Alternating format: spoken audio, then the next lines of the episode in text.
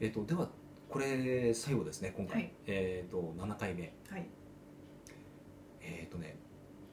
本番を重視するっていう話なんです本番って何ですか、あの例えばですうね、ん、えっとあのー特にねえっと法人向けの何かサービスをされていて、まあ、よくあるのがソフトウェアとか売っている方、うんまあ、企業の担当の方と,、うんえっと交渉というか折衝しますよね、うんうんうまあ、ん商談ですね、でその時に、まあ、もちろんその商談がうまくいけばうん全然 OK なんですうん OK なんですけどもうん本当に成功されてる方ってうん準備万端でいきますうんうんうん準備を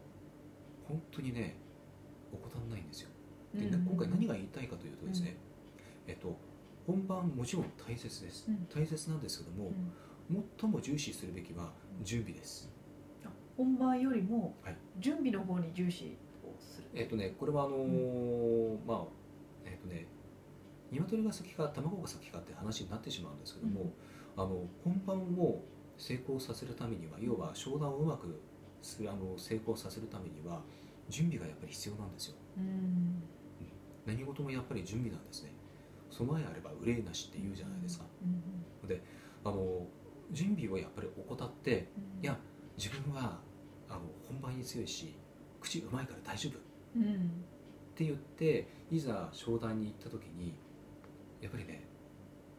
失敗するんですようんで例えばねその場ではうまく、えー、と交渉がうまくいって、えー、と契約締結したとしましょう、うんでその後に例えばね、えー、とあの時にちゃんと説明してなかったじゃないかっていうようなことがうん発生したりするんです、うんこれは何かというと,、えー、とそのお客様にとってみるとうんそういうことだったらっていう、うんうんうんえー、と契約しなかったっていうことが後で発生したりするんですよ、うんえっ、とねこれ商談って私見合い事だと思ってるんですようんつまりちゃんと素直に、えー、とこちらの条件というかね提示しないといけないんですうんう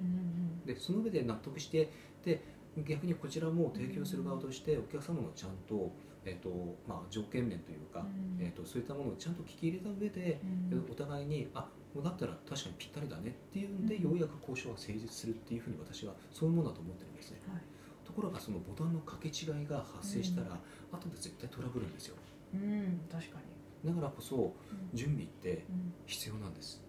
うんお客様に確認するということもだから必要なんですうんでそのためには事前にちゃんとね準備を、ね、例えば質問どういう質問を用意しておくとか、うんこう言われた時にはこういうふうな資料をちゃんとすぐに出せるように準備しておくとか、そういうものっていうのはうんやっぱり大切なんです、うんなんかかわすとかいうよりも、はいちゃんとご納得いただけるようにあの準備をしていったりとかそうっていうこかとわしちゃだダメですかわしたら後で絶対にトラブります、うんうんだからまずちゃんとお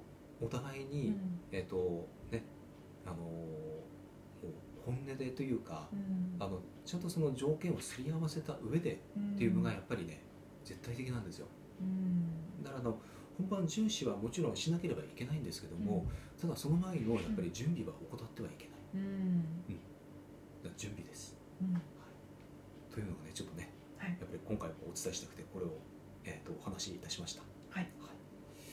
ということでねはい7回にわたってお話ししましたが、い、かがでございましたでしょうかはいまたあのこのような機会をですねあの設けたいと思いますので、えーまたねあの楽しみにしていてください